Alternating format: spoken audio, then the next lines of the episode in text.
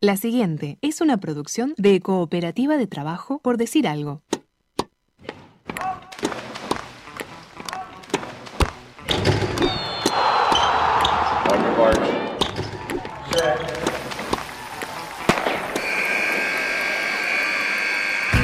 Hay deportes. Y en Por Decir Algo queremos hablar de todos. O de los que podamos desde este momento y hasta las 15. Por Decir Algo. Temporada 7. Temporada 7.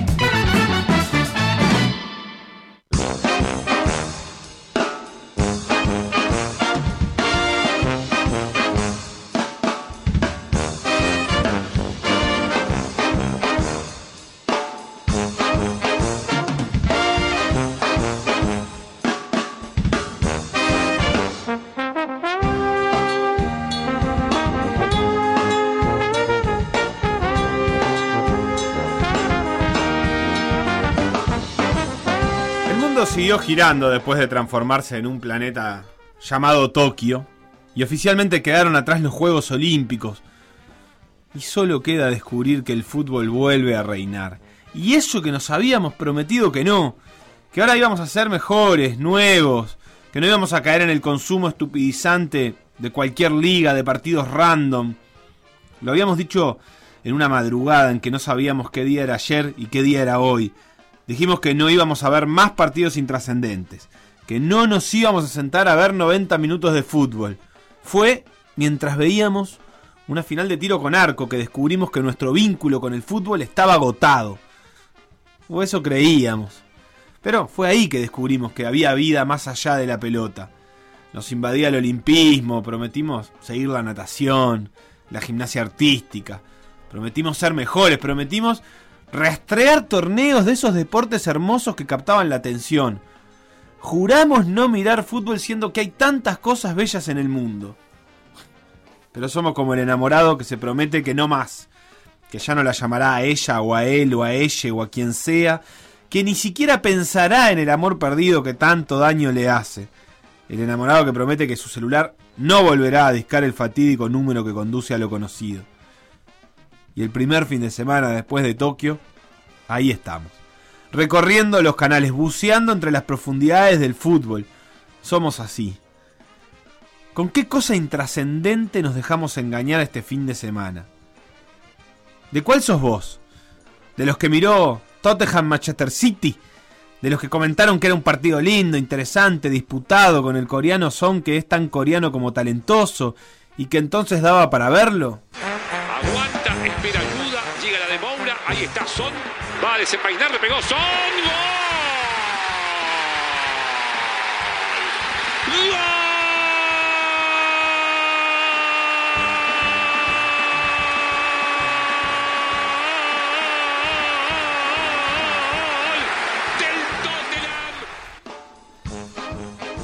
O de los que recayó en el fútbol argentino, de los que se comió enterito de pe a pa un estudiante Boca.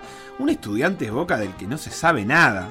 No se sabe por qué fecha es, de qué campeonato es, no se sabe cómo va cada uno, qué buscan en el campeonato, en la vida. Tanto no sabemos nada que ni siquiera sabemos quiénes son los jugadores. Espera para ganar Noguera, también está Rogel. Rodríguez convocado al diálogo por el árbitro Tello. Tiene buenos cabezadores estudiantes, busca la ventaja a los 30 de la parte final. Centro de Suki, quiere Rodríguez. ¡Gol! Noguera. ¡Gol!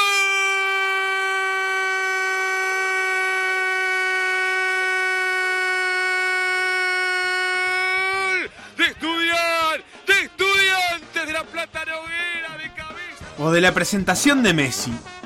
No me digas que sos de los que vio la presentación de Messi y que encima vio al PSG. Habíamos dicho que no íbamos a ver al PSG. No, no vos, no yo. Todos y cada uno de los uruguayos habíamos dicho que era un embole ver al PSG. Le nouveau numéro 30 du Paris Saint-Germain, Léo Léo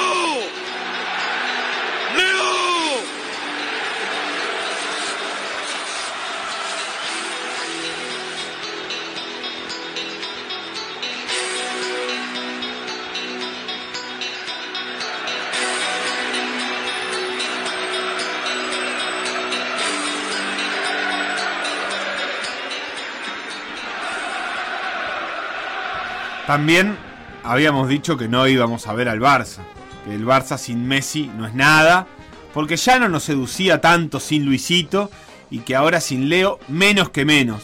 ¿Y cuántos vieron al Barça este fin de semana? ¿Cuántos se descubrieron viendo al Barça casi que sin querer? Buscarla Depay, Memphis que busca el espacio nada más, Pedri. Serginho Deste espera abajo, también está Antoine Griezmann, la pelota de Memphis, va con Jordi Alba, le hicieron bien, llegó hasta el fondo, el centro está, la tapa, Braswell, gol. ¡Gol!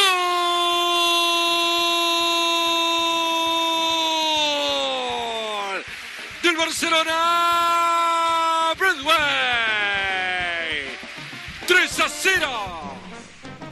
Apenas el ciclismo te saca unos segundos del fútbol porque hay un uruguayo de apellido ilustre batiéndose a duelo en las rutas portuguesas. Mauricio Moreira, el hijo de, inevitablemente el hijo de Federico, pero con nombre propio, a nada de ganar la vuelta a Portugal. Y se sube a la bici buscando un tiempo que le da el campeonato y lo que encuentra es una curva de tiempo que le pone el mundo al revés. La bici allá, el cuerpo acá, el casco pegando contra el asfalto y la tierra. Y toda esa catástrofe le cuesta 10 segundos que no son nada en la vida de todos nosotros, pero son todo en la vida de un ciclista.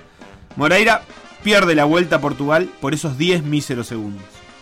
Aqui neste lugar. atenção. Há uma queda, e agora há uma queda, vamos ver. Mauri- sim, sim, vamos acompanhar. Maurício Moreira. Maurício Moreira cai e diria que deita aqui muito a perder. Queda de Maurício Moreira. Queda do camisola amarela. Do segundo classificado. O segundo classificado da geral, Maurício Moreira, a cair. É um momento importantíssimo da corrida. É um trambolhão enorme. Aí Aqui temos. está. Ele aqui. Ui. Trava, é, trava e depois vai dar um trambolhão assim. Trambolhão enorme. Ele eh, percebe que, é que vai demasiado depressa e quando trava a roda de trás eh, bloqueia. Quizás estuviéramos mirando mal. Quizás lo único que había que hacer el fin de semana era esperar, tomárselo con calma, dejar pasar lentamente las horas que recorren el sábado y el domingo y esperar que llegue el domingo a las 20:30 cuando realmente pasan las cosas que valen la pena ser vistas. Al fin y al cabo, todo es cuestión de esperar. El tema es qué es lo que hacemos durante la espera. Plaza Colonia se juega el campeonato en un partido clave como todos los que disputa. Hay cuadros para los que la historia es así. Nunca sabe cuánto valen los partidos. Un día están peleando un ascenso, al otro un descenso. Hace un año sudaban para obtener puntos que lo sacaran del fondo de la tabla. Dos meses después, esos puntos valen para jugar la Sudamericana. En el camino pelea para que los grandes miren el Prandi con respeto. Luego pelea por la luz, por el agua. Siempre pelea. Y mientras no pelea, mientras el mundo le da un poco de calma, sabe que es transitoria, que apenas está esperando la próxima pelea. Como Dible, si sabrá esperar Dible, que ayer, en medio de toda su velocidad y vértigo, se acordó que las mejores cosas se logran con calma y con pausa, que se puede ir a toda máquina rumbo al destino, pero que también las máquinas tienen freno. Freno como los punteros endiablados, que frenan cuando tienen que frenar para acelerar cuando es imprescindible. Y Dible lo hace, lo hace varias veces, tantas que de Arrobarrena cuando llegue a casa será rezongado porque volvió con todas las rodillas embarradas. Dible lo espera una vez y dos veces, y aunque falla, Dible ya esperó tanto en la vida que espera una vez más y es la vencida. Corre Dible habilitado. Cartel de expreso rumbo al gol, rumbo al gol, rumbo al gol, rumbo al gol, rumbo al gol. Destino que sea, que sea, que sea. ¡Gol!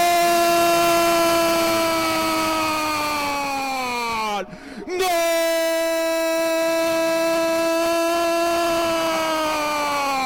Pata blanca.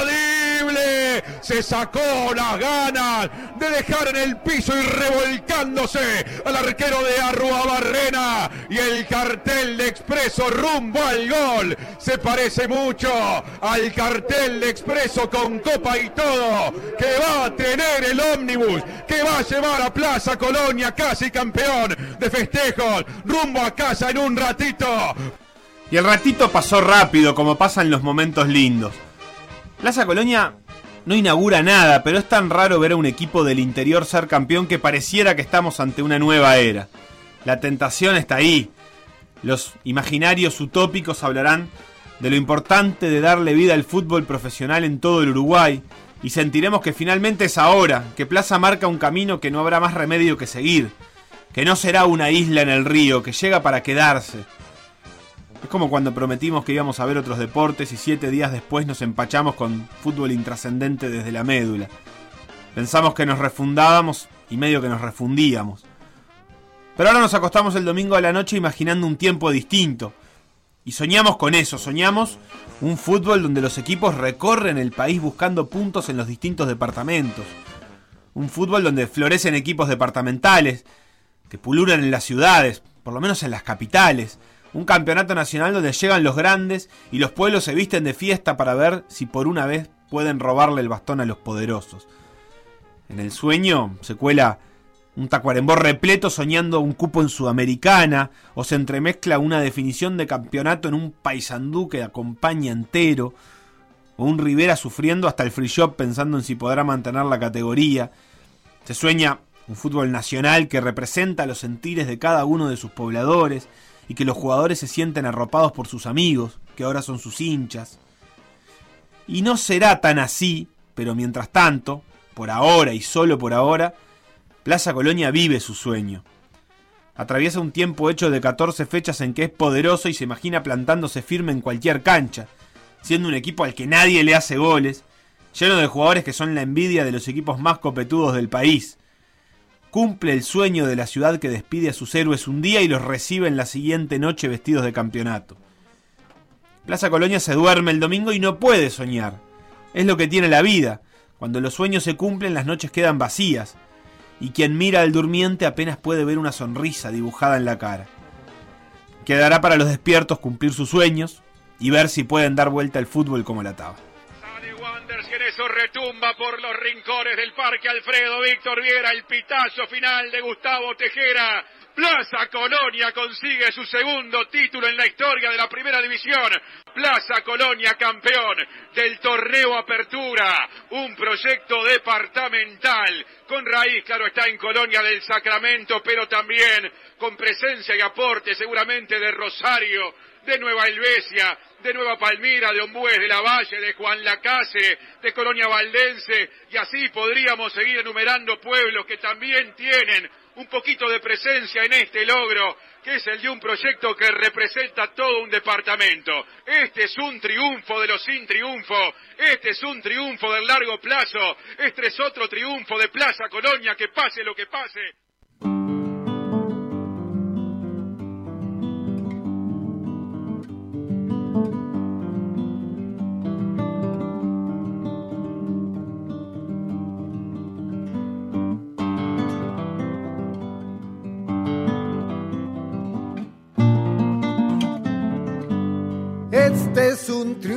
Madre, pero sin triunfo.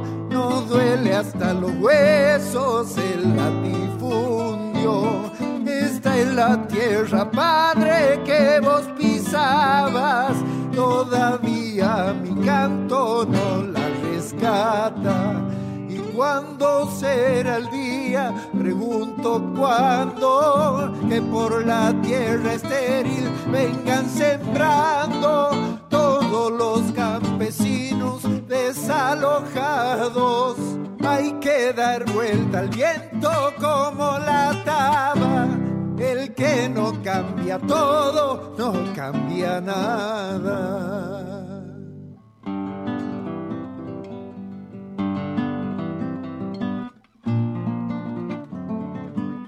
Este es un triunfo, madre del nuevo tiempo, de estar bajo la tierra rompió el silencio.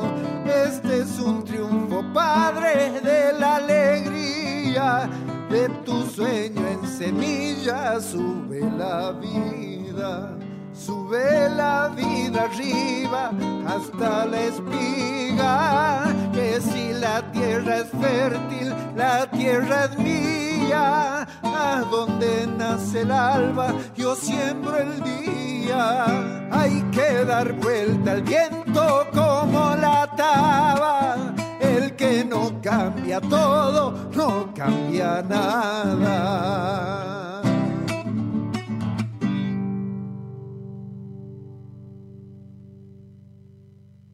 Instagram, Por decir algo web. Twitter, Por decir algo web. Facebook, Por decir algo. WhatsApp. 098-979-979. por decir algo.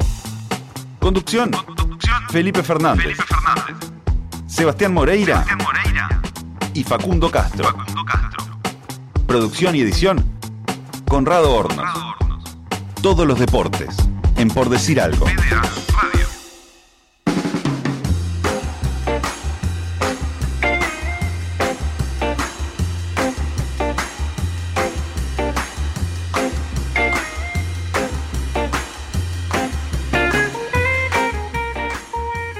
Empieza este por decir algo formalmente, este por decir algo que es un por decir algo de Plaza Campeón. Que está de festejo, ¿no? Porque vos te hiciste muy hincha de este Plaza Colonia. Sí, desde el año pasado, desde la campaña de Matías Rosas, este que, que empecé a seguir a este Plaza. Sobre me todo alegro. siguiendo a Leonay últimamente, que es tu jugador Sí. favorito del universo. Sí, Leonay, Leonay me parece un gran jugador, pero no, pero el año pasado también con el, ya estaba el Flaco Fernández, claro. Eh, ya me, me parecía un cuadro muy lindo de ver. Este, así que me pongo contento, sí, me pongo genuinamente contento por, por el Plaza Campeón este, de este torneo de apertura, eh, que está más cerca eh, del campeonato uruguayo además, porque al no haber intermedio yo creo que eso lo pone un pasito más cerca. Para empezar está en la final, igual que estaba este, Rentistas, por ejemplo, el año pasado en la definición. Eh, pero creo que, que al no haber intermedio es un, poco más cercana la, la chance. Este, me, me parece que sería más raro que haya un tercer equipo en disputa, un tercero Claro. en discordia. Seguramente sí, así que es un gran triunfo de Plaza, que aparte una fecha anticipado, eso no, Sí. no es nada fácil. Eh, salió campeón en Montevideo, pero ya está yendo también el plantel hacia, hacia Colonia, donde hay mucha gente esperando para festejar con los jugadores. Estamos también hablando con con Cristian, nuestro hincha de Plaza Colonia. ¿Cómo estás, Cristian? ¿Estás ahí en los festejos? Hola, ¿cómo andan? ¿Todo bien? ¿Cómo, cómo se está organizando ahí la ciudad? Y acá la movida se está poniendo linda, linda, muchísima gente, muchísima gente con el protocolo del tapaboca y un poco de distanciamiento, pero sí, inevitablemente se está viniendo mucha, mucha, mucha gente a recibir a los jugadores. ¿Dónde es eh, en concreto el lugar donde, donde los esperan? Eh, la página de Plaza organizó un punto específico en la ruta 21, que es la entrada al, al Calabrés, este, desde una- un balneario saliendo de Colonia. eh, después hay planificado un circuito detrás del ómnibus que va a terminar en la esplanada de la Intendencia en el centro de Colonia. La entrada, la entrada de Calabreses, este, mm, vi- viniendo por la 1 es que sale la, la ruta esa. Exactamente, sí, sí, está a unos 5 kilómetros o 4 kilómetros de- del centro de Colonia, eh, en, en la, sobre la 1, bien, correctamente, y este y hay una calle Balatro, la cual permite hacer estacionamiento a los vehículos esperando la a la, al ómnibus eh, sin eh, cortar el tránsito de la ruta. ¿Dónde lo viste ayer el partido? ¿Te juntaste con alguien? ¿Preferiste verlo solo? Lamentablemente, como estaba tan este, perjudicado con el tema de la infección de la garganta, lo tuve que ver desde casa, eh, tranquilo, pero hoy cuando me levanté después de la alegría de anoche, me permití salir a exponerme un poco y, y a disfrutar de esta alegría, así después si hay una recaída, va a valer la pena. ¿Te curaste de golpe? Sí, sí, sí, es Ah. lo que tiene plaza, es lo que genera el equipo. ¿Y, y cómo, cómo fue ayer de noche? En, en la ciudad se vivía este clima de definición de campeonato, había eh, más gente pendiente que la habitual de- de- del partido y eso. Sí, se viene viviendo ya de fechas anteriores, incluso cuando se fue el ómnibus desde Colonia, sí se le hizo una despedida, se le fue a esperar en, la salida de lo que es la ruta 1 de Colonia para, para despedirlo, para desearle lo mejor a los chiquilines, ellos incluso se bajaron, estuvieron con, con parte de la gente eh, absorbiendo esa despedida y ese cariño para, para después plasmarlo en la cancha del anoche.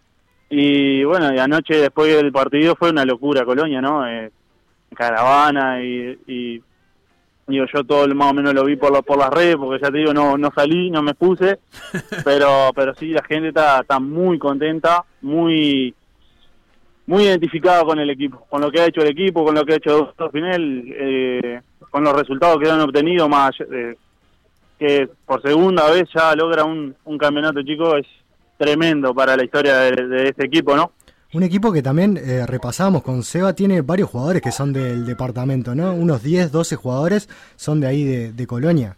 hay muchos jugadores, incluso mismo de la ciudad, que viven aquí. eh, son chiquilines, como decía Cebolla ayer, la miraba en la entrevista, no hay no hay grandes figuras, bueno, Cebolla decía que no hay grandes figuras, siendo una, ¿no? Pero no no es equipo que tiene grandes figuras, sino que es un equipo eh, en conjunto, eh, y bueno, después tiene individualidad alguna de Nico, y, y bueno, de Cebolla con todo lo que correspondió mientras jugó, ¿no? Pero es impresionante, yo de todos de todos los jugadores, lo que tiene Plaza, de todos los jugadores tenés algo bueno que decir, algo bueno que destacar y después lo que es equipo, lo que ha sido a nivel resultado ha sido impresionante. Y hoy repasaba un poco algunos de los partidos de, Plaza durante el campeonato y ganaron muchos en los últimos 10 minutos. Me, acuerdo, por ejemplo, el de Cerrito con gol del Cebolla, un equipo que, que siempre luchaba hasta el final en cada partido. Ha sido un equipo que se armó desde el arco en adelante para mí, empezando por Santiago que es un animal, que trajeron a un fenómeno del área y después de ahí para adelante ha sido eh, mantener en cero y después salir a buscar un resultado, capaz que por eso se han dado en los últimos minutos. Y ahora estamos viendo la llegada del equipo aquí a, a donde están toda la gente. ¿Están llegando ahora, Cristian? Están llegando en este momento, en este momento están llegando aquí, la están recibiendo. No sé si lográs escuchar el Sí, ruido. se escuchan los bocinazos. Así que ¿Qué se ve de ese, qué, qué se ve de ese ómnibus? ¿Si llegás a ver a los jugadores? Los jugadores han abierto la- alguna ventana, tiene ventanas muchas fijas, pero han abierto una ventana y han salido a recibir a la gente y a saludar. Y pararon y abrieron la puerta, así que probablemente bajen los chiquilines a, a saludar a la gente.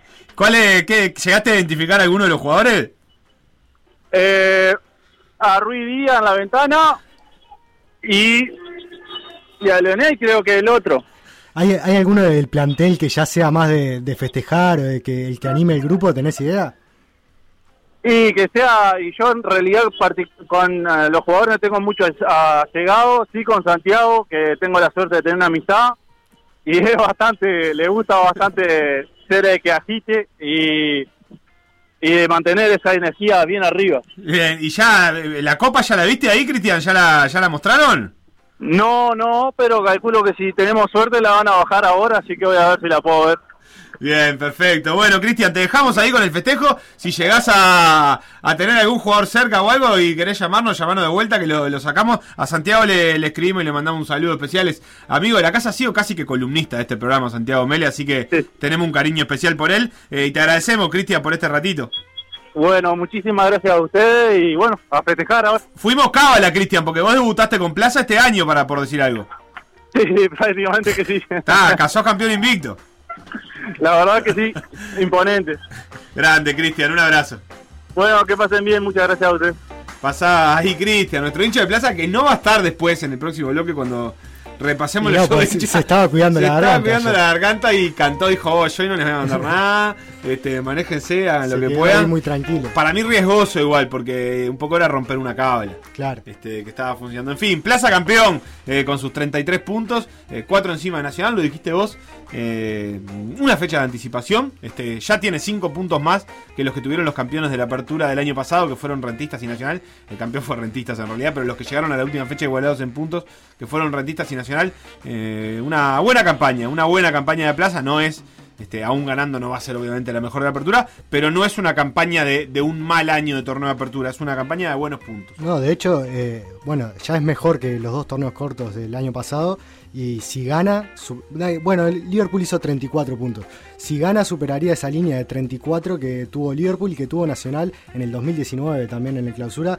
Así que una linda campaña de, de plaza. Sabes que justo me agarró leyendo un libro, Seba, de fútbol de Germán Castaños que se llama Parking de Bus. Y cuando leía, había cosas que me hacían acordar a Plaza. Y hay unas de- declaraciones del técnico italiano Massimiliano Allegri, el técnico de la Juventus, que habla sobre las tendencias que hay hoy en día en el fútbol y dice que es un, un juego cada vez más físico, donde la calidad sigue siendo importante, pero la tendencia está cambiando. Y dice que la segunda característica que él nota es que estamos presenciando un gran retorno de los contragolpes. Y creo que es algo que pudimos ver de Plaza, un equipo muy físico, muy aguerrido y que cuando tenía espacios para atacar en velocidad lo sabía explotar muy bien. Dible lo hizo ayer en el segundo gol eh, frente a Wanders. Y aparte era un equipo que, que tenía una solidez defensiva que era muy importante. O sea, es el equipo que recibió menos goles, 7 goles nada más. Y, y bueno, es lo que una de las máximas del deporte, ¿no? La defensa gana campeonatos y hoy se cumplió. Sí, hoy se cumplió. Vamos, vamos a hacer una pausa y ya nos volvemos a encontrar eh, en el siguiente bloque con todo lo que dejó este Plaza Campeón, además del resto de los partidos de la fecha de este torneo de apertura que no llegó a su fin, no llegó a su fin, eso es la verdad, pero que ya tiene campeón. Lo que pasó en por decir algo, revivirlo en pda.uy o buscar los podcasts en Mixcloud o Spotify.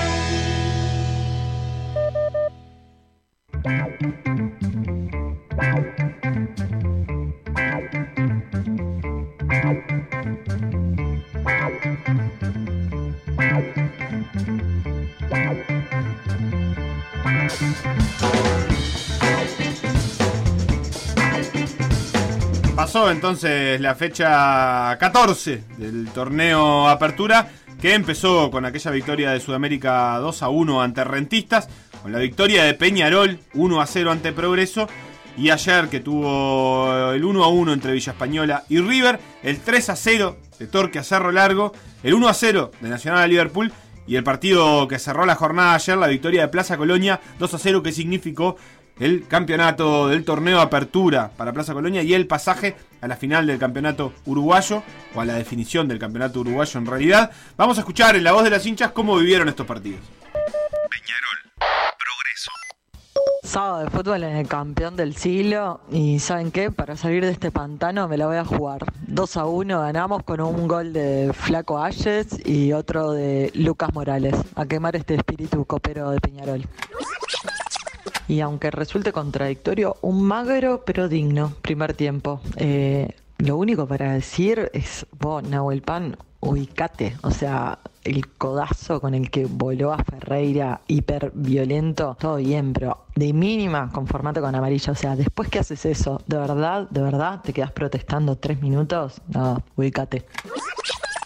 Y sí, fue, fue un exceso jugármela al 2 a 1, pero ya que la realidad es tan aburrida, por lo menos fantasiemos un poco, ¿no? Y bueno, terminó el partido, perdimos y yo me sigo haciendo la misma pregunta que es, eh, ¿a qué estaríamos jugando? ¿A hacer goles? Seguro que no, a defender tampoco, a tener la pelota tampoco. Bueno, no tenemos nada, solo espero volver al Paladino dentro de poco. Domingo al mediodía, clima espantoso, bien como para poder comer una rica pasta y tomarse unos buenos vinos. Último partido del Villa como local en el torneo Apertura. El rival, el buen equipo de River Plate. El Villa viene en ascenso, jugando algunos de sus mejores minutos del campeonato. Esperamos tener la suerte de hoy llevarnos los tres puntos.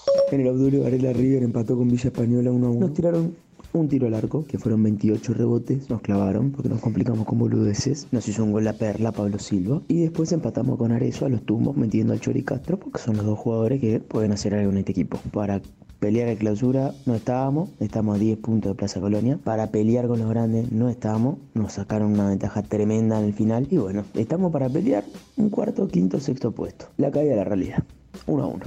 1 a 1. El Perla Silva mojó en un gol bastante extraño. Nos queda cierto sabor amargo porque hubo un par de jugadas bastante dudosas en donde se podría haber cobrado perfectamente penal para el equipo del Villa. Y bueno, vamos a ver si el clausura nos invita con 10 victorias consecutivas como para poder salvarnos del descenso. Ya está Nacional en la cancha, en el Gran Parque Central, a la espera de Liverpool. Hay olor a revancha. La última vez que nos visitaron nos golearon y nos dieron la vuelta a nuestra casa. Capucho tiene dos exámenes para ver si los salva y se queda o los pierde y se va.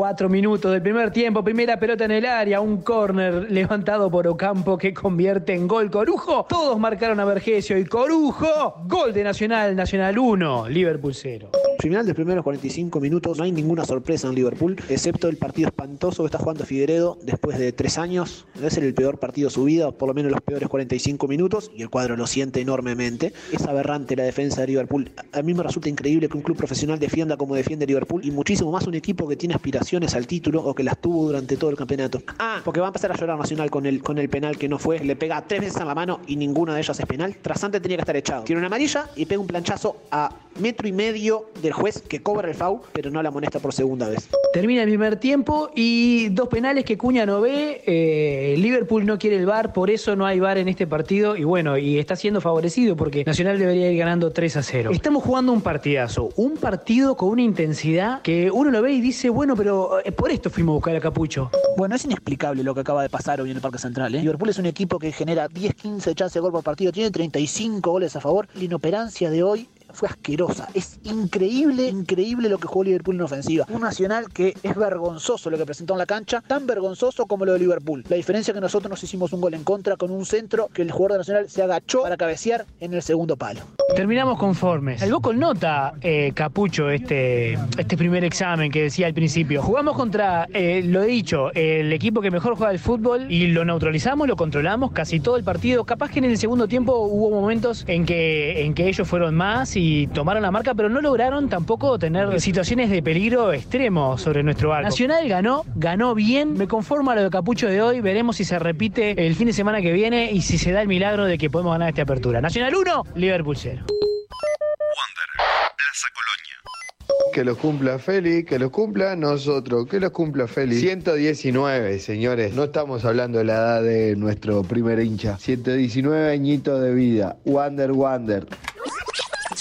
Eh, la empresa que transmite el fútbol pone un dron y se cree que está haciendo las mil maravillas. Que pongan más cámara, amargos. Entrar con el que los cumple en inglés es muy berreta. ¿Qué cuadro mí, mi, mi, mi? Qué asco, este cuadro me da vuelta en la cara. PDA Radio. En M24. M24.com.uy. PDA.uy. Vamos a meternos a charlar a lo que dejó esta fecha. El que hincha de tiene- Wander tiene como dos personalidades, ¿no? Es, eh, Sí. De pasó de qué lindo el cumpleaños a qué cuadro de... Sí, te iba a decir, pa- para que te completo. Hoy a las 3, Boston River Phoenix. Y hoy a las 5 y cuarto, Cerrito Deportivo Maldonado. Eh, lindos partidos, sobre todo por el descenso, todos ellos. Todos Este, ellos, Boston River, Cerrito Deportivo Maldonado, peleándolo de lleno, el descenso, de lleno. Eh, y Fénix, la verdad es que, vamos a darle la, derecha, está un poco más holgado de lo que está habitualmente. Pero eh, siempre le suman.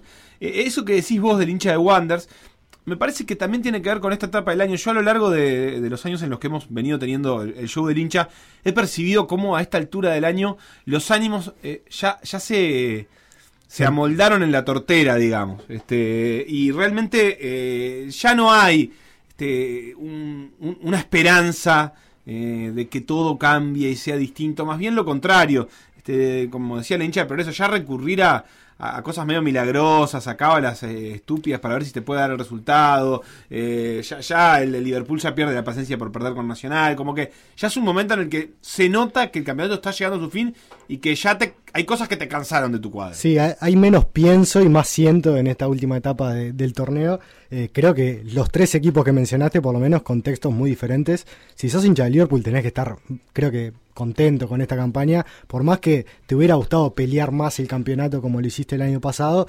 Pero bueno, con un cambio de entrenador entre medio, con muchas cosas positivas en ofensiva y con un debe en, en defensa, que me parece que es bastante claro, de un equipo que hace 35 goles, pero también le hacen 20. O sea, está eh, entre los que más hace y, al, y uno de, de a los que más le hacen.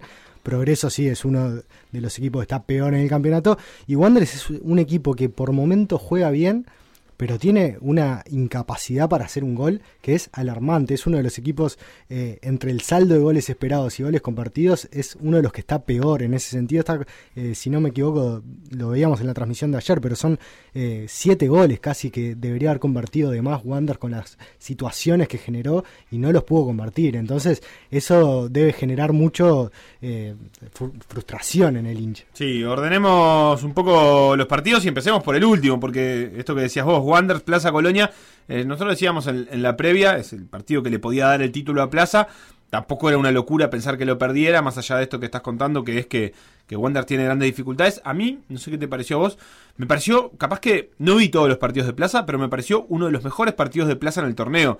Eh, me gustó bastante cómo jugó, este, en el tono en el que juega Plaza, ¿no? Este, que, no es un tono de un dominio permanente desde la posesión, no es un tono de muchísimas llegadas de gol, eh, no suele ser el tono que maneja Plaza, que más bien se caracteriza por, eh, por, por, por victorias apretadas, eh, con solidez defensiva, con, con, pocos detalles definiendo partidos, eh, no es un dominio abrumador. A mí me parece que el de ayer fue un muy buen partido, sobre todo pensando en que tenía que ganar para ser campeón, que el resultado que había sucedido antes era el que menos le convenía, por más de que llegaba cómodo, lo que menos le convenía era que ganara Nacional, entonces era lo que más lo apretaba contra un rival que, bueno, lo- lo- los jugadores son muy importantes, este, eh, pero también las instituciones son importantes y Wander es un equipo que suele pelear, eh, suele estar entreverado entre los de arriba, digamos, es decir, que siempre puede presentar complicaciones, que tiene muy buenos jugadores en este Sí, equipo. sin duda, sin Eh, duda. Y, ante ese equipo hizo un muy buen partido. Plaza que, que yo creo que ganó con justicia. Incluso en el segundo tiempo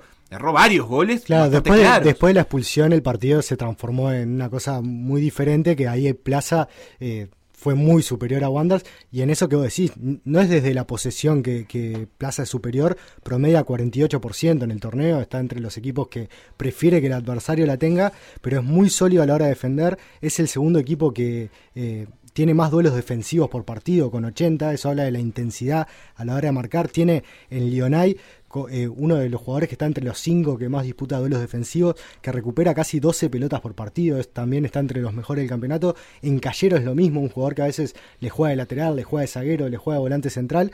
Ahí tiene eh, una gran fortaleza.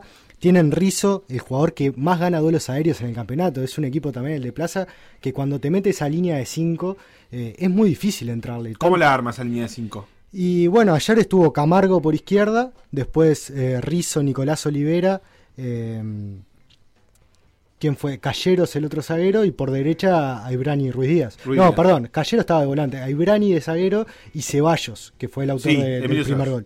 Esa es una de las opciones que, que la utiliza para defender en esa línea de 5, que después le coloca tres volantes por lo general por delante, que uno es Lionay, el otro es Calleros y el Flaco Fernández, ha jugado a veces el Cebolla Rodríguez, y después un punta más descolgado que es Dible, eh, acompañado por Diogo Macia, ayer ninguno de los dos estaba y jugó Imanol Enríquez, pero ese es el sistema de plaza, es un 5-3-2 que, que es muy fuerte a la hora de defender, fue el equipo menos goleado del campeonato con 7 goles en contra, y además eh, tiene... Que le agrega volantes que en distintos momentos le, le- le- le aportan llegada ofensiva. El Flaco Fernández, eh, este campeonato no tanto, no sé si vos tenés ya muy a mano Dos los- goles, dos sí. goles. En el campeonato anterior había hecho bastantes goles.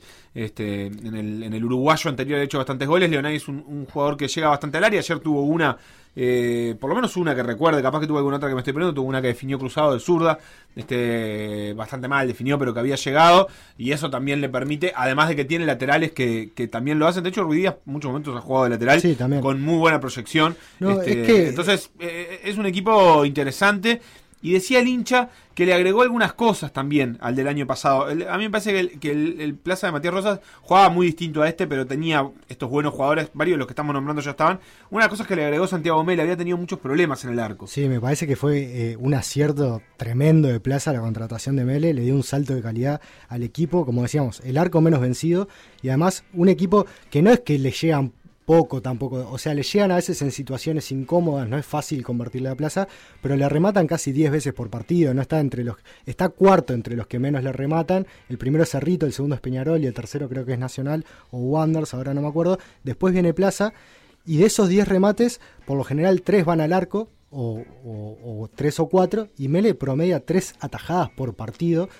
Y en esto de que son los goles eh, esperados que le generan sus rivales y los goles evitados por el golero en cuanto a la probabilidad, Mele evitó casi 5 goles con sus atajadas. En estos 14 partidos. En estos 14 partidos. En realidad, los datos del último partido todavía no están de- contra Wanderers, pero eh, es el golero que más evitó en todo el campeonato atajadas.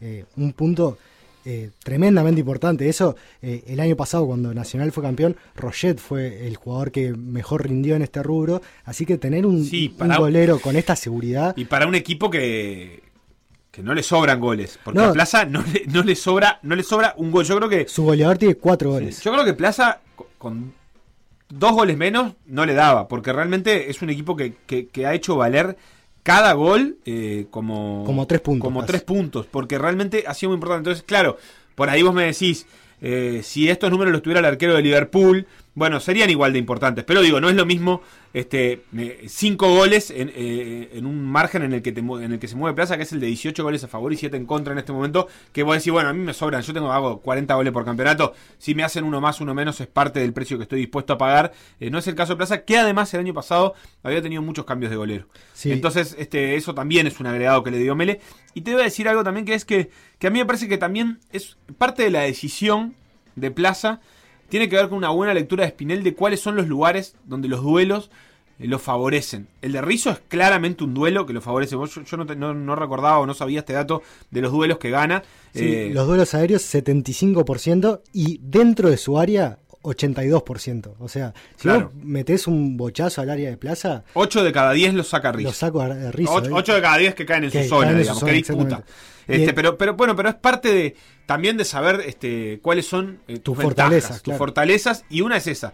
Y la otra creo que es otra de las fortalezas, y, y yo no sé si vos tenés eh, los números de las transiciones que los, los estabas mencionando, pero eh, claro, bueno, Dible ayer jugó un partido, capaz que jugó su mejor partido del campeonato y, y posiblemente sea hasta injusto por lo bueno que fue, pero digo, es una ventaja. El- la velocidad que tiene para salir con, con Dible es una ventaja. Diego es un jugador un poco más torpe y un poco más lento, pero que cuando agarra velocidad es difícil, sobre todo porque es difícil tirar o hacerle perder el equilibrio a un tipo de casi dos metros que agarra velocidad. Y eso también es parte de una buena lectura. Ayer Dible jugó un partido extraordinario. me- me- me- la verdad es que yo lo miraba y decía, bueno, este, ahora va Peñarol, porque es como el, el ciclo de, De su carrera. Que en realidad le pasó una vez, Una pero vez. es como, como que Dible encarna la figura de un montón de jugadores que tienen un gran campeonato, van a un grande, no brillan, Sí, vuelven al y vuelven a jugar bien. exacto. Porque la verdad es que, que, no sé, le acaba de pasar a Canovio, por ejemplo, en su lugar. Dible ayer jugó un partido extraordinario, el segundo gol es extraordinario, y sobre todo porque viene a hacer lo mismo en una jugada anterior, o sea, muy distinta desde el lugar de la cancha, Sí, pero donde pegan el palo. La- Claro, la- es casi es el golazo de su vida y en la siguiente tiene la calma para volver a definir de la misma manera y me parece que eso también es, es destacable. Sí, Dible sin duda fue una de las figuras de, de Plaza Colonia. Eh, promedia un poquito más de dos remates por partido, 43% de acierto al arco, eh, que no está entre los que más lo hacen en el torneo, pero es el que más lo hace en Plaza. 11 regates por partido, eso sí, es el tercero en el campeonato en eso de buscar el uno contra uno. Es un equipo que cuando eh, tiene la posibilidad de hacer esa transición de defensa-ataque, busca a Dible y sabe que en el uno contra uno es un jugador muy fuerte, gana el 50% de esos duelos y además es uno de los jugadores que ofrece más carreras en profundidad por partido. Esto quiere decir carreras que te hacen avanzar entre 15 y 30 metros dependiendo de la zona de la cancha donde comiences y eh, recorrer todo ese trayecto con la pelota en los pies. Es un jugador que, que avanza muchos metros, que es muy importante. Claro, es, que, es que empieza a jugar con muchos metros por delante. Claro, eh, porque y, Plaza con, y con mucho espacio, ¿no? por lo general defiende con un bloque medio, bloque medio bajo, entonces tiene esos espacios para atacar a las espaldas de las defensas rivales. Y eso lo hace muy bien en las transiciones. Y lo otro que hace muy bien Plaza, que yo hoy repasaba sus últimos goles, es eh, la capacidad de, centrar al área rival y ocupar muy bien el área. Porque no es solo a veces centros limpios que, un, jugador cabecea y es gol, sino que muchas veces eh, la jugada dentro del área se ensucia un poco, pero Plaza te coloca tres o cuatro jugadores dentro del área y eh, en esos rebotes termina convirtiendo hizo muchos goles así, tiene 18 goles en el torneo, decíamos que es poco, de los seis equipos de arriba, o sea, eh, Plaza, Nacional, Peñarol, Liverpool, River y Torque, es el que hizo menos goles, tiene 18 goles, pero tiene eh, por lo menos gol en varios lugares, porque eh, convirtió cuatro Diogo, después convirtió Macia, convirtió Álvaro Fernández, convirtió el Cebolla Rodríguez, Ceballos ayer convirtió su primer gol, Rizo tiene dos goles, entonces tiene varios jugadores capaces de hacer goles, por más que no haya un goleador definido. Entonces eso es muy importante porque el colectivo ahí eh, compensa una falta individual capaz de talento individual de un delantero, lo compensa con el colectivo. Creo que eso también es un, gran acierto de Spinel, que, lo veíamos hoy, Seba, eh, en sus dos ciclos en Plaza Colonia, jugó 80 partidos más o menos y perdió solo 14. Es un número para un técnico de, de un cuadro eh, chico que es, es muy impactante. Sí, sin duda. Perder 14 partidos y, ga y ganar no dos perder. torneos cortos. Y ganar dos torneos cortos eh, y le queda por delante. Eh, Plaza este, es casi que la victoria más holgada del campeonato la que consiguió ayer porque le Es- ganó 3 a 1 a Villa. Española en la tercera fecha y la de ayer es la, la única victoria además de esa que se construye por dos goles de diferencia. El resto son victorias 1 a 0 y 2 a 1. Em, son 5 1 a 0 si no me equivoco y Sí. 3 2 a 1. Sí, a Cerrito, Liverpool y Progreso les ganó 2 a 1 Y a Cerrito y Liverpool, dos partidos que los ganan la hora. A Cerrito le hacen un gol en el minuto 90 y a Liverpool en el 83.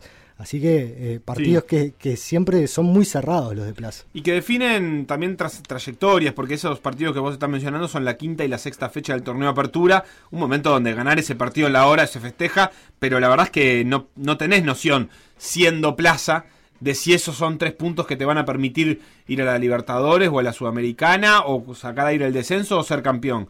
Eh, eh, realmente no, no, uno a la, en la quinta sexta fecha de un equipo que no está habituado a pelear el torneo no hace esa cuenta, no dice mira, mira los dos partidos para el campeonato que gana, son dos partidos, suman todos y algo de eso decíamos en el sobredosis de streaming. Plaza no, no tiene tiempo de detenerse a pensar, este, me parece, si son para el descenso, son para la Sudamericana. El año pasado le pasó, estuvo viendo el descenso ratazo y en un momento le faltaba un punto para ir a la Sudamericana. Y bueno, y ahora esas diferencias se construyen también en esos partidos y Plaza la construyó. A eso agregale que tiene tres empates, que también son eh, puntos que se suman casi que, Sí, sí. que sin goles, porque el empate 0-0 Bueno, con Boston River, el empate con 0-0 con Peñarol y el empate 1-1 con Cerro Largo. Son puntos que se suman a partir de, de una solidez y de, de- de una, de una diferencia muy pequeña. La derrota también fue así, fue 2-1 contra Nacional, este, no, no tan valió, fue la única derrota del campeonato y acumula con este, eh, Uzi, vos me dirás, pero son cinco partidos seguidos sin que le hagan goles. Cinco partidos eh, donde mantiene el arco en cero en la recta final del campeonato. También es un, dato muy interesante de un equipo que defiende muy duro, que contra Boston River en la última fecha se encontró eh, que se quedó con 10 eh, durante el primer tiempo, tras la expulsión de Diogo. Y defendió muy duro eso, con, los 10 jugadores comprometidos en ese bloque con líneas muy compactas. Y nada, y que cuando le llegan, nada, es repetir lo mismo, pero Mele fue una de las figuras muy importantes de un equipo que, que no solo con Spinel, creo que hace tiempo viene trabajando bien en la contratación de jugadores y en el armado de los planteles. El otro día repasábamos juntos una nota que hablaba de, cómo habían fichado a, a Leonay y a Diego de Oliveira yendo a ver partidos de la Serie C de Brasil. Eh, han traído también jugadores argentinos muy poco conocidos que quizás eh, en este campeonato no le dieron tanto como, como dio y Leonay, pero es un equipo que, que se arma de forma interesante y que, que también tiene muchos jugadores que son del departamento de Colonia. Re- repasábamos hoy en el plantel y por lo menos 10, si incluimos eh, algunos jugadores que son de Cardona también, que es más eh, el límite eh, del departamento, son unos 12 jugadores. O sea, Cardona es Soriano, pero Es Soriano. recordemos es la mitad eh, de Soriano que, que está enfrentada a Florencio Sánchez, que es la mitad que queda al lado del departamento de Colonia, pero que este, casi que por unas lo- logísticas territoriales que se van generando, tiene mucho más vínculo eh, con Colonia del Sacramento y son de ahí muchos jugadores que, juegan en Plaza Colonia. Está claro que estrictamente no son de del departamento de Colonia, pero sí tienen esa, esa afinidad territorial. Sí, y, y dos de los referentes del equipo, de los jugadores de más trayectoria que quizás en su carrera no estaban vinculados con Plaza, pero son jugadores nacidos en Colonia, como Álvaro Fernández, que es de Agraciada, y Cristian Rodríguez, que es de Juan Lacase. Entonces, también eh, a la hora de traer esos jugadores y de cuidarlos, eligen eh, jugadores que se sienten muy cómodos ahí. Cristian Rodríguez lo dijo muchas veces, la, posibilidad de volver a su casa, de estar en el campo, de estar en Juan Lacase, de estar más tranquilo, y eso le suma mucho, y creo que eh, que él esté bien y que el Flaco Fernández esté bien, eh, ayuda mucho a mejorar el colectivo. también. Sí, sí, y sin idealizar, porque evidentemente todos caemos en esa tentación, todos lo venimos haciendo sobre lo que significa un campeón de torneo apertura. Por otra parte, este es un permiso que se le da a los cuadros chicos, que es festejar torneos cortos, es un permiso que no se le da a los cuadros grandes y que creo que no se le da tampoco a Defensor y Danubio, esa es la verdad, este, y sí se le da a, los cuadros chicos, eh, eh, que es este festejo, este, eh, tiene la tentación de decir, bueno, es la segunda vez que Plaza es campeón del, del torneo de apertura, es el segundo equipo que no es de Montevideo que, que logra este, este título después de Rocha, es un hecho inédito y, uno tiende a generar esa idealización. Evidentemente tiene un, montón de dificultades. Plaza es una sociedad anónima deportiva como las que tantas eh, críticas han recibido. Construida desde otro lugar, es cierto, con, con capitales locales. Este, y al mismo tiempo, sin idealizar, también está bueno decir que tiene 14, ju- 14 integrantes de su plantel eh, que son de Colonia o sus alrededores, porque es un dato que hace que también se parezca más a- al, al destino final, que será que sean cuadros que se identifiquen con sus ciudades. Yo creo que no en vano esto que contaba Cristian en general hace que eh, que, que la gente tenga más ganas de ver a Plaza, porque por lo menos algunos de los jugadores son de ahí. El técnico también es de ahí, que no es un dato menor. Spinel también es de Cardona y, y también es un técnico que está muy vinculado a Plaza. Y yo creo que ningún cuadro este, se detiene específicamente a pensar de si sus jugadores son de su barrio, son de su equipo, pero los cuadros después eh, grandes se ponen contentos cuando los jugadores son hinchas de su club de chiquitos. Y creo que acá también hay algo del estilo. Sí, hay unas declaraciones de, de Carlos Manta, el gerente deportivo de Plaza Colonia y uno de los encargados de llevar adelante el proyecto, que, que en Montevideo Com también hace referencia a, al, dice Manta, es tremendo lo que nos costó que el departamento nos acompañara, pero lo, lo logramos. Cuando veníamos para acá, de todos lados salían a acompañarnos con banderas, haciendo referencia a cuando venían a Montevideo al partido con Wanderers. Es algo que se planteó como objetivo la gerencia deportiva y que de a poco lo va consiguiendo y obviamente este título eh, ayuda y es un paso más a ese objetivo que también tiene eh, como consecuencia que es el tercer torneo corto que gana un equipo chico, algo que no pasaba Consecutivo. consecutivo desde el 2013-2014 cuando ganó primero Defensor, después Danubio y después Wanderers, así que también algo a estudiar en este fútbol eh, pandémico, como hablábamos ayer con, con Santi y con Martín, de los grandes yendo a todas las canchas y de que no haya público en los estadios, que creo que son dos eh, condimentos que eh, emparejan nuestro fútbol. Sí, yo creo que el de los hinchas la verdad que no tengo claro.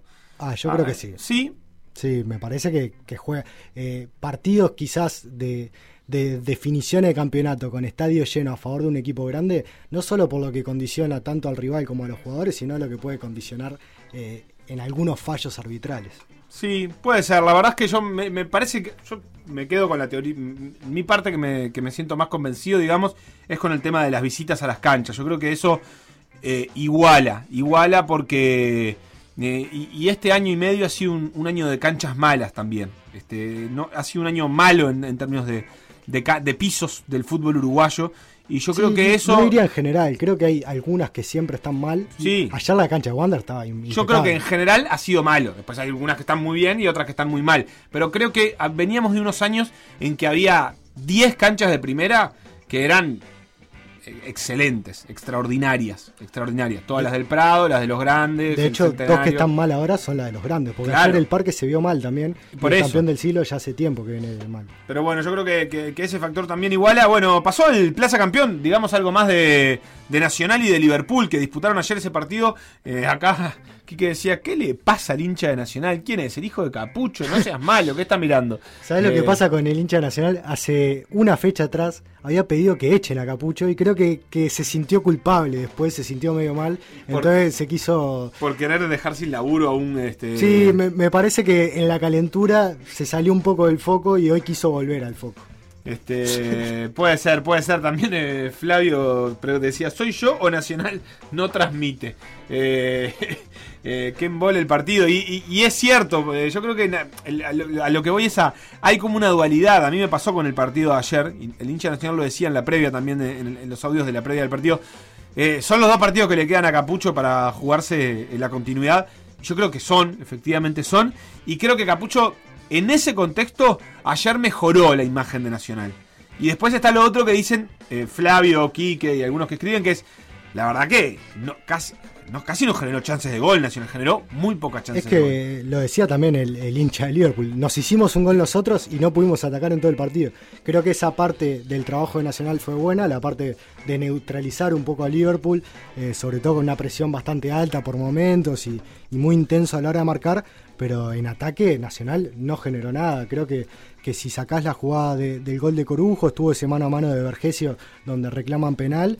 Y después eh, poco más de Nacional, algún remate afuera del área o algo así, pero, pero muy poco para un equipo que, que ayer no tuvo a Leandro Fernández, que me parece que es un jugador que si bien ha, bajado un poco su rendimiento, es un jugador desnivelante, eh, sobre todo si lo comparás con Treza, que Treza le da quizás eh, mucho más intensidad defensiva eh, a la hora de- de atacar pero, pero pierde en talento. Entonces eh, es una decisión que va a tener que tomar Capucho si prefiere esta intensidad o si prefiere un poquito más de, de talento. No, yo creo que va, yo cre- creo que prefiere las dos cosas.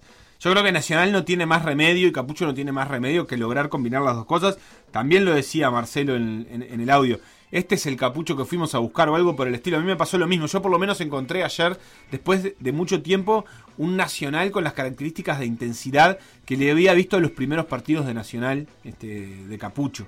Eh, los partidos de Copa. Que los Te- pierde todos, ¿no? Sí, porque no, porque no juega bien, no juega bien, eso está claro, no, no, no juega bien me refiero a no genera chances de gol, casi no genera chances de gol, o sea, no, no, no voy a idealizar. Lo que digo es que una cosa es hacerlo como ayer, que, que con esa intensidad también, la verdad, pe- permitió que el equipo más goleador del campeonato, por destrozo, por destrozo, no le patea al arco. No, eso Liverpool, es- por no, eso. que es un equipo que pateó, que hace 35 goles, 10 goles más que el segundo que más hizo goles en el campeonato. Ayer a Nacional no le pateó al arco. Entonces, bueno, eh, vos, vos podés bien. permitirte no jugar bien cuando es- sos intenso, eh, no lo dejas al, al- al rival tocar bien la pelota, no lo dejas salir, lo obligás a hacer planes que no son los que quiere, y eso ayer Nacional lo hizo. Lo que pasa es que Nacional venía de, de momentos en los que no hacía ninguna de las dos cosas. Pero o sea, también lo hizo porque a los 5 minutos lleva ganando 1 a 0, con un gol de córner. Pero porque- era su idea. Sí, pero si, Yo el, no sé si siempre fue si su el idea. partido iba 0 a 0 a los 60 minutos y Nacional tenía que ir un poquito más, quizás Liverpool también iba a tener un poco más de espacio Bueno, para sí, atacar. Sí, Entonces, si, si- y si a sí, los 10 minutos iba perdiendo 4 a 0, Obviamente, eh, lo iban a echar a digo- Capucho en el entretiempo. Pero, pero yo Pero- lo que digo es que ayer se notó la decisión de salir. No, eso sí, Los sin primeros duda. 15 Nacional salió así, y aunque iba 1 a 0 lo mantuvo. Nacional no salió a jugar así los tres clásicos, por ejemplo. No. Ninguno de los tres, ni siquiera el que necesitaba hacer goles.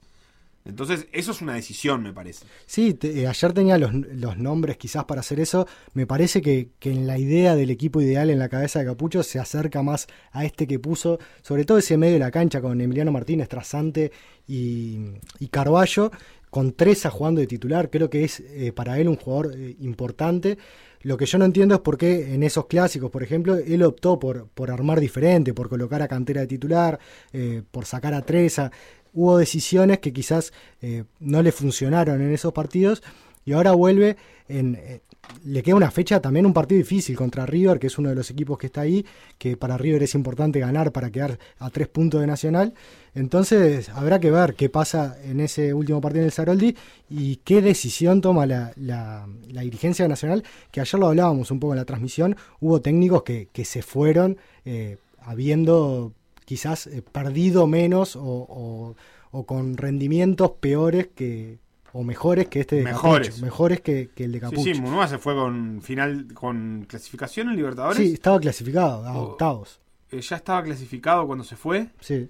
Eh, y con Había perdido la apertura, con con, final de campeonato de apertura es cierto que con menos puntos que los que tiene Nacional en esta fecha este Claro, pero Capucho perdió una serie, o sea, quedó fuera de la Libertadores, perdió la serie Sudamericana contra Peñarol, que también le da un contexto ex- extra, y perdió el torneo corto. Sí, o sí. sea, los tres objetivos que tuvo en este semestre no cumplió ninguno. Yo creo que, que Capucho se la juega en esta fecha por un lado, pero por otra parte yo creo que parte de la charla debe estar bastante dilucidada porque tampoco tendría mucho sentido que Nacional decida o no la continuidad de Capucho por si pierde contra River, eh, no sé, y Nacional lo pasa en la anual. Pero bueno, eh, esas cosas suceden a veces. Eh, ganó Peñarol y le, ga- le ganó a Progreso.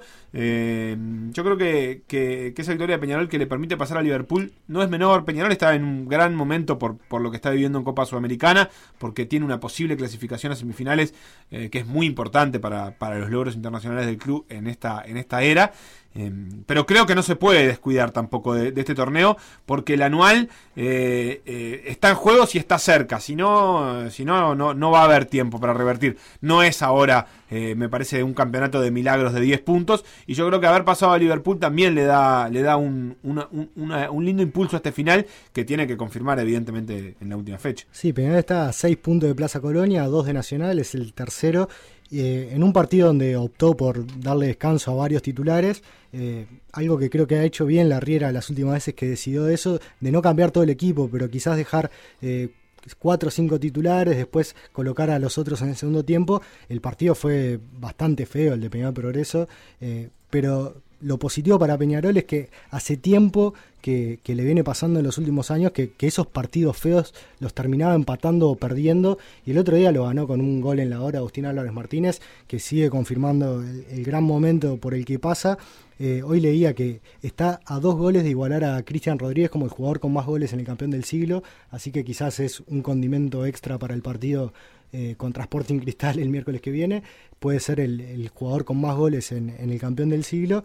Y, y nada, y también eh, para Peñarol es importante, eh, lo que vos decías, seguir prendido en la pelea, le queda jugar contra Sudamérica, que es un equipo que, que ha alternado buenas y malas a lo largo del torneo, y Progreso, un equipo que quedó con 11 puntos solo por encima de Villa Española y que está muy comprometido en el descenso y que también es otro de los técnicos que se ha hablado ya hace algunas fechas que, podría no seguir de cara a clausura. Sin duda. Eh, por el lado de Peñarol, la otra novedad es la lesión de Facundo Torres, que lo dijo Vladimir Melo el jueves pasado en, en Gente que Estudia. Son lesiones que tienden a, tener 14 días de recuperación. Exacto, sí, 15 días. Le hicieron la resonancia a Facundo Torres, se detectó también una lesión en el ligamento, así que no va a estar para este partido contra Sporting Cristal, no va a estar frente a Sudamérica. Y hay quienes dicen que eh, esto podría afectar una posible citación a la selección uruguaya, recordemos que hay triple fecha a principios de septiembre y el nombre de Torres, al haber estado en la Copa América, sonaba como una posibilidad eh, para agregarse a la lista de reservados que ya dio el maestro Igual son 15 días de los cuales ya lleva un par o 15 días desde ahora. Yo por, por lo que entendí, eh, entendí 15 días desde ahora, pero si fueran desde la lesión, le están contando volvería, un par claro, el, claro, lo que pasa que, que, a, que a Peñarol, bueno, no me quiero poner en, en, entre los misterios de las citaciones, pero en realidad Peñarol ya sabe que no va a contar con él para el partido importante que tiene y que es el, no, ¿por qué? el Deporte Cristal. Ah, sí, claro. Este, no va a contar con él para el Deporte Cristal, entonces eh, ya saldado eso, cuántos días más son, lo que le importa a Peñarol, la verdad que tenerlo para la vuelta de para la semifinal de Copa Sudamericana en caso de jugarla, que son el 22 de septiembre. Entonces, ¿Y el clausura falta demasiado. El clausura arranca después de la apertura, pero no sé cuánto tiempo hay. Este, eso ya lo definiremos. Eh, bueno, hasta acá fútbol uruguayo. Uzi, lo que te quiero recordar es que hay partidos ahora dentro de un ratito, que el torneo de apertura no terminó, que lo seguiremos teniendo eh, por decir fútbol el fin de semana que viene, que tenemos fecha completa, que además de eso obviamente vamos a estar con Copa Sudamericana en el medio. Y lo otro que te iba a decir, y, y vuelvo un poquito atrás, es que ese, yo creo que esa sensación del, del hincha de Liverpool eh, también tiene que ver con ver que, que ese lugar que está ocupando Plaza, yo creo que es el que esperaba estar encontrando, eh, esperando, eh, disputando el, hincha de Liverpool. Era el que había tenido el pasado y está muy lejos, quedó a nueve puntos de Plaza. Eh, en ese sentido es como una campaña extraña. Eh, fecha que viene, te decía que todavía no tiene fijación. Hoy Boston River Phoenix y Cerrito Maldonado, eso seguro. La fecha que viene va a tener Plaza Rentistas en Colonia, Progreso y Torque, Liverpool y Cerrito, Sudamérica Peñarol, Phoenix Wanderers, Cerro Largo, Villa Española, Deportivo Maldonado, Boston River y River y Nacional. Por ahora no tenemos los datos de en qué momento, de qué días y qué horas va a tener cada partido, pero se va a disputar esa Sería lindo un, un, pequeño aforo para el partido de Plaza Rentistas, ¿no? Sería lindo, no, no no, los no planes. creo que estén los planes, pero bueno, pensando que, que, a Peñarol se lo habilitan para Sudamericana este miércoles, sería un, un, lindo gesto para Plaza Colonia. Bien, después de la pausa nos metemos con eso también que viene de Copa Sudamericana. Eh, volvemos con más por decir algo en un ratito.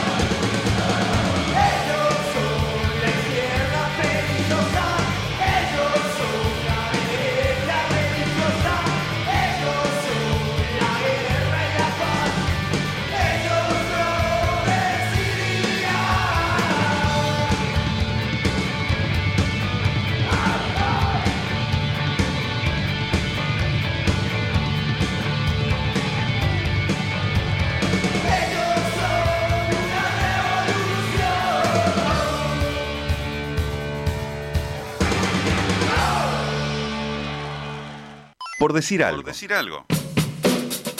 Instagram. Por decir algo web. Twitter. Por decir algo web. Facebook. Por decir algo. WhatsApp. 098-979-979.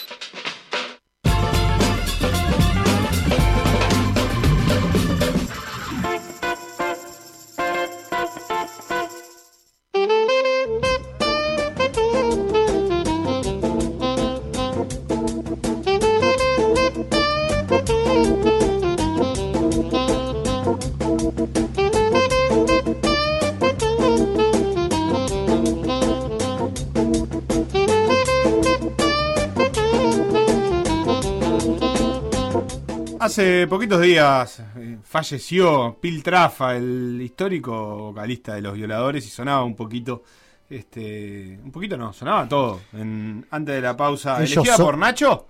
Este, ¿Los Violadores o por Beto? Por Beto, por Beto. La Ellos son de Beto. los violadores.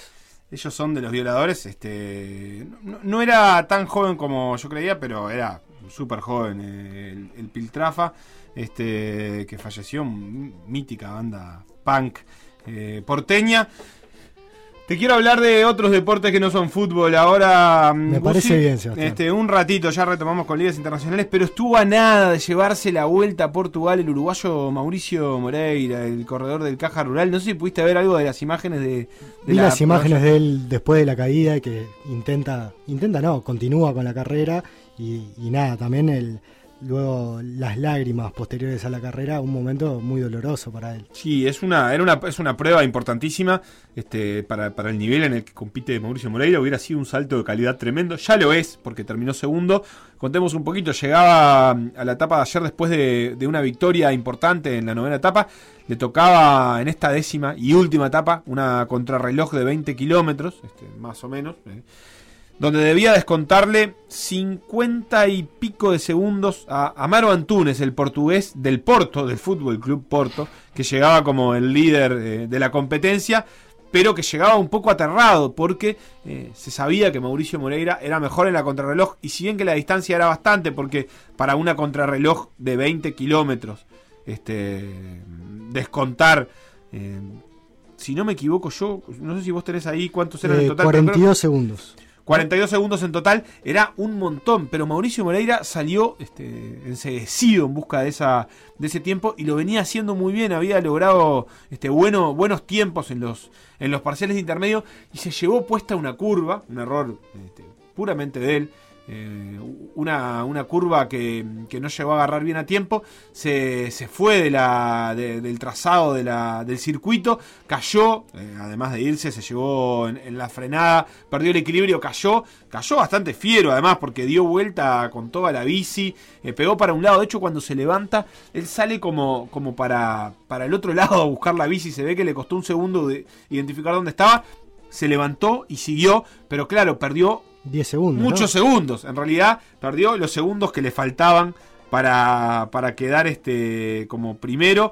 eh, lo cual fue una pena. Después de eso salió a pista justamente Amaro Antunes, el competidor que venía primero, y terminó siendo 32 segundos lo que le pudo recortar Mauricio Moreira. eh, es decir, igual le ganó la contrarreloj. Eh, terminó segundo en la contrarreloj con 25-36. Eh, pasó los 26 minutos a Amaro Antunes. Pero claro, le, no le dio por esa, por esa caída.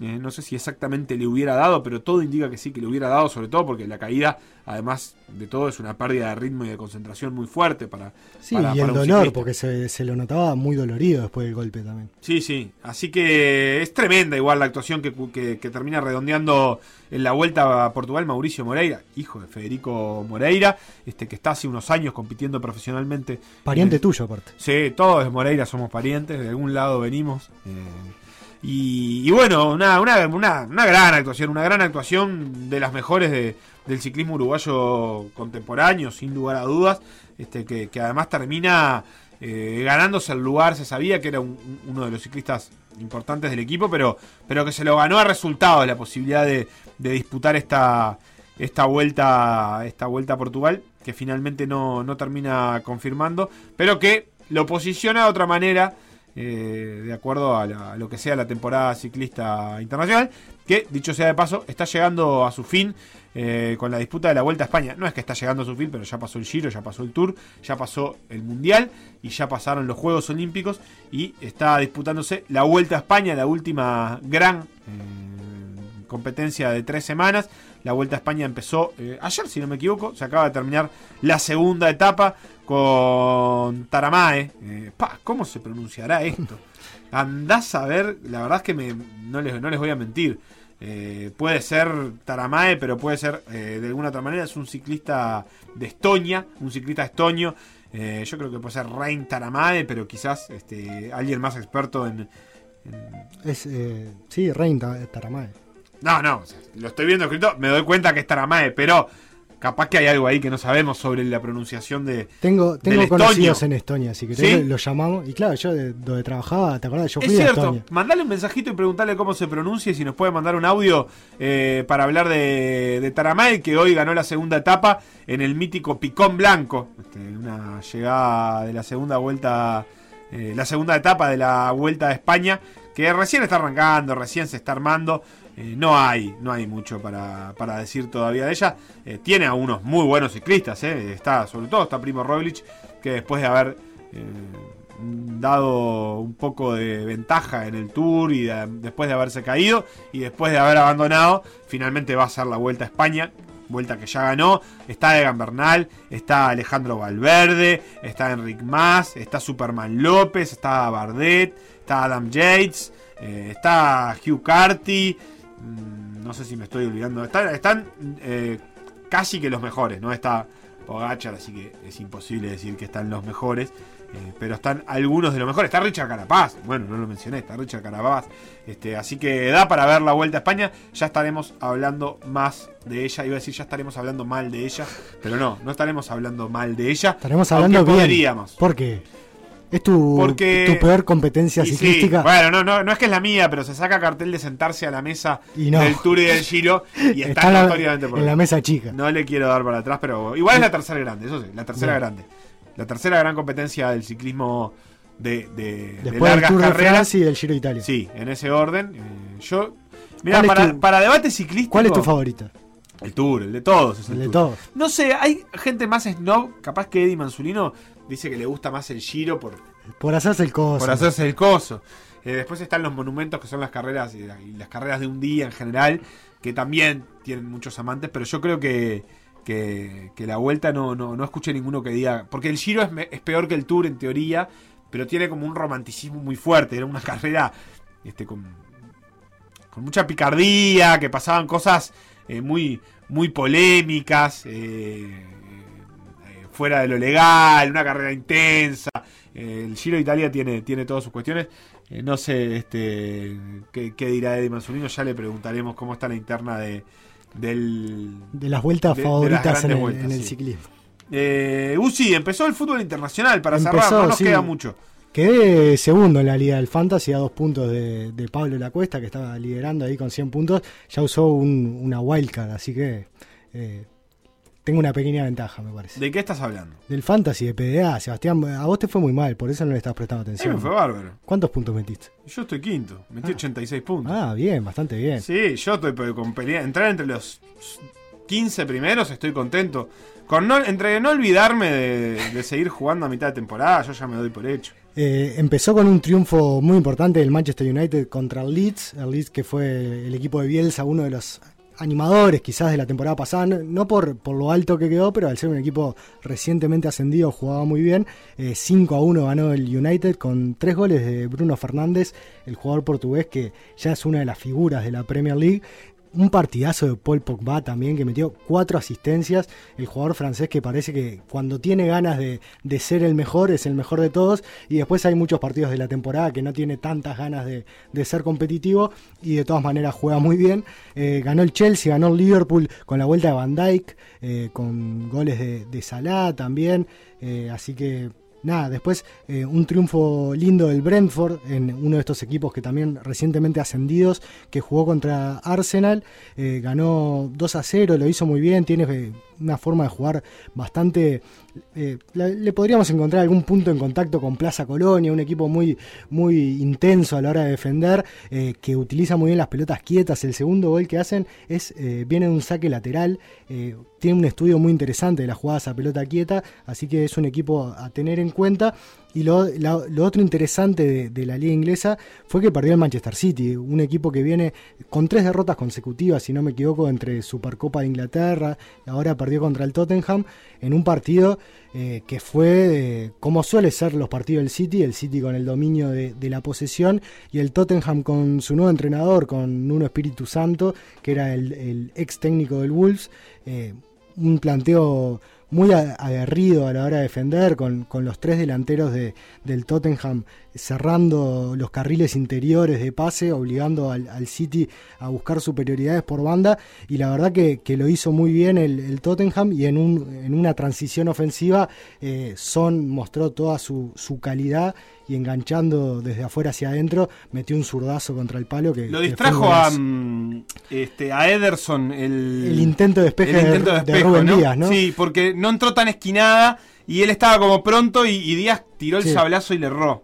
Sí, creo que sí, pero de todas maneras eh, fue un muy buen remate de un equipo eh, que todavía tiene a Harry Kane en sus filas. El otro día no estuvo ni en el banco porque volvió tarde la Eurocopa, pero que se habla de que podría ser incorporado por el Manchester City, que también sumó a Jack Grealish, el jugador que era del Aston Villa y que es una de las figuras también de la Premier, eh, que ayer debutó. Tuvo un correcto partido y en otros de los fichajes estrellas de la Premier eh, debutó Jadon Sancho en el Manchester United, ingresó del banco suplentes, uno de los jugadores a seguir. No Joven. Joven, sí, no estuvo bien el Borussia Dortmund. eh, Digamos, mm, no, no es un jugador que esté en el radar todavía. Obviamente sí, la Premier, un fichaje carísimo. Tiene y 21 Sí, años. de los que miran habitualmente, no sé, fútbol alemán o, o los más seguidores, pero todavía no es una de esas estrellas mundiales. Te digo esto porque te iba a preguntar que eh, no es. Eh, no, no, no, no hay ningún nombre eh, nuevo en la Premier de esos que rompe todo, ¿no? bueno, ahora el Chelsea cerró a Lukaku, Bueno, Lukaku debe ser el, más, el fichaje más pesado, sí, de el, la el Premier. delantero de- del Inter, que, que ya jugó en el Chelsea, no- si no me equivoco, Este, ¿no? lo, lo que, pero lo que estaba pensando, porque los cambios que estás mencionando vos, por ejemplo, el de, el de Grealish es un cambio de un ju- jugador de un equipo chico que va a uno grande, pero no ha habido un, un gran traspaso que sacuda todo. No llegó Messi al City, por No, ejemplo. no, está claro. Este, ni, Pero- ni un gran movimiento. Sí, puede ser, creo que el fichaje más importante puede ser ese Lukaku, el de Jadon Sancho, es un jugador que tiene 21 años, pero que ya ha jugado en la selección mayor de Inglaterra, eh, viene a hacer buenas campañas en el Borussia Dortmund, así que es un jugador muy interesante a seguir. Eh, te iba a decir que Cavani no estuvo, está todavía haciendo pretemporada, el jugador que había tenido un descanso un poquito más largo que sus compañeros. Claro. Lukaku que ya había jugado en el Chelsea en 2011, 2012 y 2013, 2014, eh, había tenido una etapa ahí, después se fue al Everton, Manchester United y ahora viene a hacer una gran temporada en, Inter, donde en las últimas dos temporadas metió 23 y 24 goles, así que un, un fichaje interesante para Chelsea, que es el último campeón de la Champions, que está peleando, quiere pelear la Premier y la verdad, eh, desde la llegada de Thomas Tuchel es un equipo a tener en cuenta. Pasaba ahí algo de la Premier, muchos mensajes que llegaban. eh, por ejemplo, Mario que destacaba la plaza, que además tiene un grupo de community manager que no sé si el mejor, que si no es el mejor, está en el top 3 sin duda. Em, salud para esa barra que desdramatiza el fútbol y tiene además una visión como parte de la sociedad, marcando presencia desde el respeto y el humor enormes, dice Mario, hablando de plaza, ¿no? No, no es que nos manda saludos a nosotros. Eh, es cierto que, que puede haber sido de los primeros destaques de plaza su laburo en redes. Sí, era uno de los equipos que empezó con esa tendencia, que ahora ya hay varios equipos que, que la asumen de, de una forma más descontracturada de comunicar. Eh, acá Sofía que dice Gucci antibolso. Porque si yo no dije nada de, de Eh, Nacional. a- eh, Nacional no tiene un equipo Pero, titular, eh, pero esa Sofía- lo de ayer es lo que más se parece. ¿La conocemos a, a Mm, Sofía? No, yo no, hablo de los oyentes. Acá nos mandan la, la nos dicen espectacular streaming y nos mandan la nota de Olé que dice ni Nacional ni Peñarol. Plaza Colonia campeón uruguayo. Claro, para Argentina es muy confuso Claro, porque para ellos el torneo corto es como ser campeón de todo. o sea, claro, antes era así en Argentina, entonces este ahora hace ya un tiempo que no porque no hay no hay eh, torneo corto, pero además Plaza lo festeja como un campeonato, entonces anda a explicarle que en seis meses tiene que jugar una final. Este acá Ignacio que nos decía que nos manda el video donde Rein Taramae Taramae. Tengo- Eh, tengo pronunciación. Dice a los 5 segundos del video cómo se pronuncia. Y Andrés que tira el pique. Sí, está bueno el pique, yo lo uso mucho. Dice que si pones en el traductor de Google y escribís el apellido en, en estonio, aparece un parlante, apretás ahí, escuchás cómo se dice. Es muy bueno para aprender pronunciaciones de personas. Ahora no podíamos hacer porque estábamos en el aire, pero sí podemos hacer esto.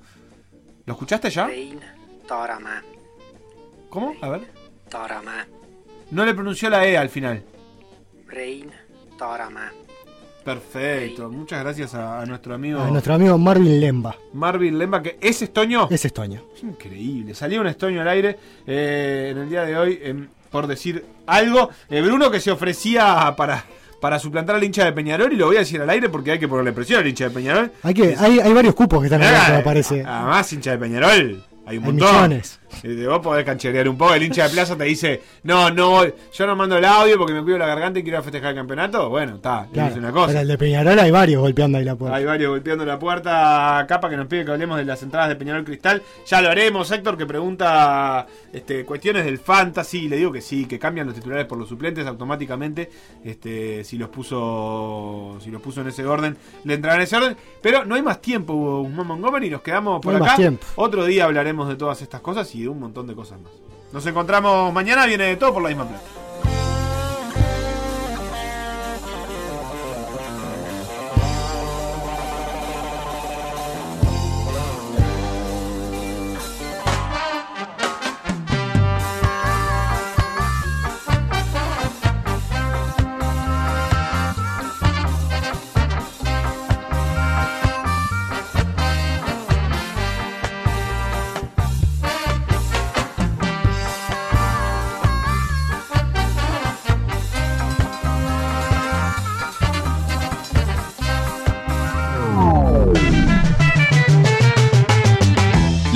Por decir algo, revivirlo en pda.uy o buscar los podcasts en Mixcloud o Spotify.